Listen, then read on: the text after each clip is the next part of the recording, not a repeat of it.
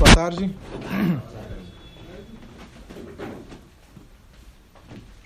Faremos agora um estudo de Mishnah, Leidun Nishmat, Amnon Ben Fula, a Cohen Eliezer Benides. Mishnah, na verdade, tem as palavras, as mesmas letras da palavra Neshama. A melhor forma da gente poder levar a alma, nesse momento, a gente dedicar um estudo de Mishnah. A Mishnah no Pirkei Avot, primeiro capítulo, vou ler com vocês, faço questão de ler o hebraico, porque essas são as palavras-chave para a elevação da alma, e analisar depois e tirar umas lições para nós. Yeshua ben Perach venitar beiri kiblu mehem, Yeshua ben Perach yomer. Então, o sábio Yeshua ben Perach e o sábio Nitai Harbeli receberam dos antecedentes, e Yeshua ben Perach ele fala o seguinte, Asei lecharav, faça para você um mestre. Rav se traduz normalmente como rabino. O knei lecha haver, adquira, compra para você um amigo. E sempre julgue as pessoas dando o benefício da dúvida, como fala? Como você traduziu? Favoravelmente. Favoravelmente, perfeito, obrigado. Ok. Então essa é a Mishnah. Então logo de cara sub, surgem algumas dúvidas. Número um, Asei lechara, faça para você um rabino. Todo mundo precisa ter um rabino? Sim. Obrigado. Você, você concorda com a Mishnah? Muito bom, ótimo. Baruch Hashem que você concorda. Esquece de pagar mensalidade. Tá bom. Asei lechara, faça para você um rabino. Teoricamente, teoricamente, alguém pode chegar e dizer, bom, a ideia de um rabino é me ensinar a Torá. Hoje, Baruch Hashem, mais do que nunca, acesso à informação tá para todo mundo. Eu tenho o melhor rabino do mundo, o melhor médico do mundo, se chama Rabino Google. Google, viu? Está vendo? Não paga mensalidade, tá certo? Você paga para net só. 24 Pro- horas por dia. Pro Rabino Google, hã? O amigo tem que pagar. Ó, muito bom. Knei lecha haver, depois eu vou entrar nisso. Hã? Amigo rabino. pues. Amigo Rabino. Você quer fazer um combo, é isso? Tá bom. Então, o que acontece? Você sabe que, na verdade, se você quer saber se alguém é rabino de verdade, você tem que fazer para ele uma pergunta no Shabat. Porque você faz dia de semana, em três minutos ele te acha a resposta. Tá certo, tá errado? Alguma resposta ele te deu. Então você sai lá achando que ele sabe alguma coisa. A pergunta, quando você faz para ele no Shabat, ele não pode entrar, mandar um WhatsApp ou no Google, aí você vê se ele sabe alguma coisa. Aí é um pouco mais difícil. Bom, então, a Mishnah fala, faça para você um Rav. Então, ninguém menos do que o próprio David Amelech, grande, Melech Israel, rei de Israel, ele mesmo julgava, sentava para julgar as pessoas. E aqui eu queria ler a passagem que a Gemara em Brachot traz para gente sobre o próprio rei David Amelech. O rei Davi teve um diálogo com Deus. E ele fala o seguinte, Ribono Shelolam, mestre do universo, Lo Hassid Ani, fala sério, eu não sou um Hassid, eu não sou um devoto de Deus? Olha o que, que eu faço. Kol Malchei Mizrach Marav Yoshvim Agudot Agudot Pichvodam. Todos os reis do mundo inteiro, da, do leste, do oeste, eles estão sentados juntos, fazendo festa o dia inteiro. O que, que faziam os reis? Festa. E o que, que eu faço? E as minhas mãos estão sujas com sangue. Para poder analisar o sangue, que ele é puro, que é impuro, a mulher para o seu marido e assim por diante. E para que, que eu estou me para que, que eu estou me expondo tudo isso? Por que, que eu estou me é, dispondo para fazer isso? É simplesmente para poder fazer a vontade de Deus. E aí ele conclui com a frase dizendo o seguinte: Depois de tudo isso, eu ainda vou me aconselhar com Mefiboshet. Mefiboshet era o sábio, e esse foi o rabino na qual David Amelech escolheu. Mefiboshet Rabi, Yafé Dante, Yafé Riafte, Yafé Zikiti. Ele, depois que ele fazia todos os julgamentos, o dia inteiro estava se ocupado, se ocupando com as pessoas, atendendo as pessoas, todos os tipos de problema. Você pode imaginar a fila que se fazia na porta do rei Davi. E aí, no final, depois que ele dava o veredito, ele chegava para o mestre, olha, aquele eu mandei pagar, aquele eu falei que estava kasher, para o outro eu falei que estava impuro. Gostou? Aprovou? Tenho a tua aprovação? Agora eu posso continuar. Quantos advogados, médicos, professores, depois que já são formados, já têm sua carreira, ele liga lá para o professor da faculdade, eu, a minha consulta estava certa, a minha análise? Quantos fazem? Só quando eles não sabem a resposta. O David Amelach sempre queria uma aprovação, porque ele, com a sua humildade, ele sabia de que, apesar de toda a sua grandeza, conhecimento, etc., etc., sempre precisamos ter um Rav. Então ele realmente é o exemplo disso que a Mishnah fala para a gente. Asei, dechará, faça para você um mestre. Se ele precisava de um mestre, quem somos nós? Sempre precisamos ter um mestre. Agora, qual é a função do mestre? Então, número um, Rav é alguém que ensina a Torá. Alguém que já sabe estudar a Torá sozinho, especialmente hoje em dia, que os nossos Rabanim, na verdade, são os próprios livros, a gente pode recorrer aos livros e ter a informação, coisa que antigamente a pessoa precisava ter o sábio para passar para ele a informação. Antigamente não tinha os livros, era proibido, inclusive, escrever a Torá, etc, a Torá oral e etc. Mas, de qualquer jeito, sempre a pessoa precisa ter um mestre que vai guiar ele porque a pessoa, eventualmente, depois de muito estudo, ele pode chegar em conclusões na qual sejam convenientes a ele e ele começar a pegar um caminho fora.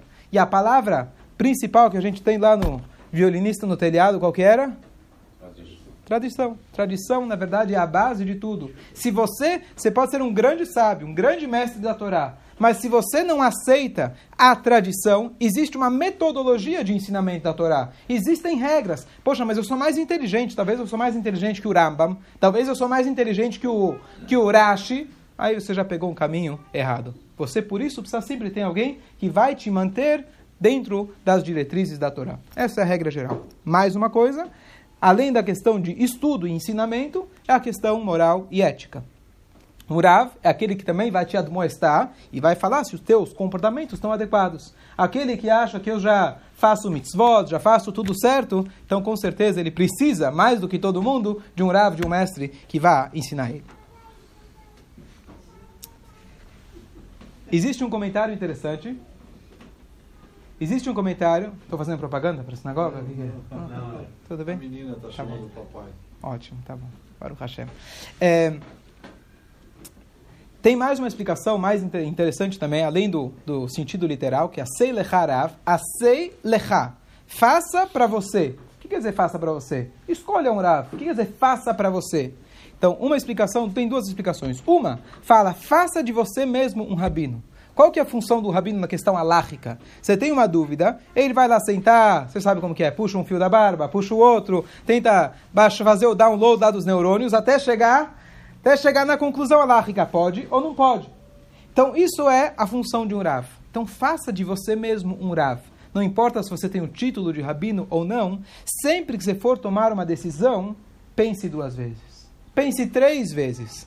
E faça a, a avaliação adequada, como que um rabino faria, para ver se a tua atitude no dia a dia, em cada momento, ela é adequada ou não adequada. Então, faça de você mesmo um Rav. Essa é uma explicação. E a outra, interessante, a Seida Hará, faça de você um rabino, significa o seguinte: todos, independente do título ou não, temos a capacidade de retransmitir aquilo que a gente aprende. Muitas vezes a gente fala, a responsabilidade é dos rabinos, dos diretores, dos grandes, certo? Os grandes homens. E eu não, eu não sou rabino, não sou ninguém.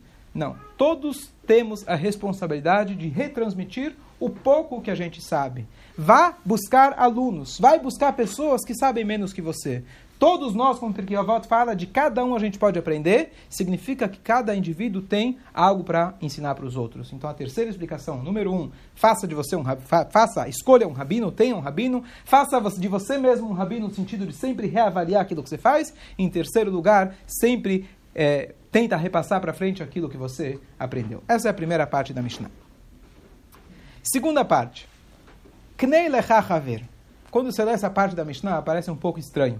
Compre um amigo. Comprar amigo, a gente aprende sempre, que tipo de amigo é esse que você precisa comprar? Qual que é a ideia de comprar? Então, tem algumas explicações, mas a explicação mais sim- simples é a seguinte. Para você conseguir um amigo, você precisa investir bastante. E tem que ser um amigo que ele seja lechá para você. Então logo vou explicar o que significa lechá. Mas o ponto número um, mesmo que custe, literalmente, dinheiro para que você invista, convida ele, chama ele, eh, paga o almoço para ele, o que for, para ter um amigo vale a pena. Depois você vai analisar se realmente ele foi um amigo para você ou ele foi um amigo por ele mesmo, por interesse. Quando você fala haver, adquira para você um amigo, é alguém que se importa com você, não com aquilo que ele vai extrair de você. Tem uma passagem muito bonita, é, o famoso mestre Roni Ameagel, ele é conhecido, o apelido dele, Roni, o homem do círculo, que fez o círculo, na época lá da Mishnah, etc. Esse Roni Ameagel, a, Gemara, a Mishnah traz para gente que é uma época que não tinha chuvas em Israel, e ele fez um círculo no chão, virou para Deus, eu não saio daqui desse círculo até que tenha chuvas. E a, Gemara, a Mishnah em Tanit conta para gente a história, e eventualmente choveu em Eretz Israel, em Jerusalém, etc. Então, eu não sei se qualquer um que fizesse um círculo falar, Deus, não saio daqui enquanto não chover, ou enquanto não ganha na loteria, não sei se você vai ficar lá de castigo um bom tempo, não sei se vai fazer chover. Mas ele tinha esse poder especial, um grande raham, um grande tzadik. Então esse, Roni Ameagel, a Gemara em Tanit conta uma passagem interessante e fora do comum que a gente está acostumado. Ela fala o seguinte, o Roni Ameagel, ele deitou para dormir, e ele teve um sono de 70 anos. Ele teve um sono de 70 anos. Quando ele acordou, a turma dele já não estava nem no Moshavskene, já estava lá no, no próximo andar. E ele foi procurar, cadê minha turma? Jogava cartas, vou lá no, na hebraica jogar, como chama? Gamão. Tá, não cheguei lá, algum dia eu chego lá. Certo? Ele foi procurar a turma dele da Yeshiva, cadê meus amigos, etc. Não tem ninguém. Ficou só os netos dos, né? Os netos, bisnetos dos amigos dele. E ele chegou e falou a seguinte frase: O Havruta omituta. Ele virou para Deus e falou: ou um amigo ou a morte, Hazve Shalom. Em aramaico é muito parecido. Havruta, que é na verdade a denominação quando você tem na Yeshiva, quando você estuda em pares, se chama Havruta, que é Haver. Ou Havruta ou Mituta. E dessa frase a gente aprende, na verdade, o quanto ele se importou, na verdade, o quão importante a gente ter um amigo. Qual que é a importância da gente ter um amigo? Aqui estamos falando de um amigo de verdade. O verdadeiro amigo é aquele que, número um, ele está pronto para te admoestar quando precisa. Ser amiguinho nas horas boas, ser amiguinho, falar é, elogios para você, quando ele precisa de um favor seu e assim por diante, isso todo mundo sabe. Em seguida vamos trazer o exemplo do Iov. Mas o verdadeiro amigo é aquele que não tem medo, e aquele que fala aquilo que você precisa escutar, e aquilo que realmente vai te fazer bem verdadeiro, e não simplesmente bajular e assim por diante. Esse é o verdadeiro amigo. E aqui, na verdade, é trazido a passagem de Iov, Iov, famosa história de Iov, etc. Existe uma machloket, se é só uma, uma, uma, uma, uma, história verdadeira ou não, e assim por diante, a camarada atrás. De qualquer jeito, a história de Iov, ele era um homem extremamente bem sucedido, financeiramente, família, saúde, etc. E do dia para a noite ele perdeu tudo. E o que acontece? A história do livro de Iov conta para gente que no final sobraram quatro amigos. Quando ele estava bem, estava lá em cima, Todo mundo era conhecido e amigo dele. Depois que ele perdeu tudo, sobraram apenas quatro. Depois, no final da história, quando ele volta e restabelece e começa de novo, aí de repente volta todo mundo. E aí você já sabe quem são os verdadeiros amigos. Não é para a gente testar dessa forma, que Deus nos livre e ninguém passe por isso, mas por isso dizem nossos sábios, o Knei Lecha, adquira para você um amigo, aquele que está interessado em você, não aquele que está interessado nele mesmo. Vi uma frase bonita que fala o seguinte: por que, que a Mishnah fala é, o knei lechachaver, compre para você um amigo, que é uma linguagem estranha, aqui é uma explicação interessante. Amigos se compra, inimigos se ganha de presente. Então, por isso está escrito knei, significa o esforço, o empenho que você tem que ter para ganhar um amigo, isso é muito difícil, você tem que se empenhar. Para ganhar, para ganhar inimigos, infelizmente, eles vêm com muita facilidade. Não é isso que a gente precisa, tá certo? É? Chegam sozinhos, perfeito. Aqui tem uma passagem, concluí com uma passagem muito bonita, tem uma anedota antiga que diz o seguinte. Nós sabemos, o Passuca ele fala para a gente, ame a próximo como a ti mesmo, ani Hashem, eu sou Hashem. Tá bom, eu sou Hashem. Não é todo o passo que fala, coloca tefilin, ani Hashem. Shema Israel, ani Hashem. Não é tudo que está escrito, ani Hashem. São algumas mitzvot que Hashem fala, eu sou, de, eu sou seu Deus. Então, então dizem nossos sábios, aqui tem uma anedota interessante. Contam que uma vez tinham dois amigos, um era, de Bagdá, outro era, outro era da Alexandria. Eles se davam muito bem, eram muito amigos, etc. Quando viajavam, se encontravam, e os dois estavam muito bem de vida. Um belo dia, conta a história, um deles perdeu tudo que ele tinha. Perdeu, não tinha nem, nem para poder trazer uma, um pãozinho para casa. A esposa falou para ele, olha, você tem lá um amigo, agora você tem um amigo de verdade, aquele que vai te ajudar quando você realmente precisa. Vai até ele e conversa com ele. Bom, ele fez a viagem e já na viagem ele tinha poucos recursos, pouco lanchinho para levar. Ele estava literalmente exausto. Foi vários dias andando, caminhando, etc. Quando finalmente ele chega em Alexandria para visitar o amigo, ele já está morto de sono, cansado, e ainda ele não queria chegar na casa do amigo com uma cara horrível. Ele queria poder se recompor para poder se apresentar bem perante um amigo dele. Bom, a história continua. Ele vai lá procurar um abrigo para ele dormir e acaba entrando numa, num buraco, numa caverna, em algum lugar. Ele está no cantinho da caverna, tipo embaixo da ponte, esperando passar a noite descansar um pouquinho. E no meio que ele está lá, de repente ele vê dois caras brigando. Um pega uma faca e assassina o outro. E ele está lá dentro. O assassino vai embora e deixa a vítima lá.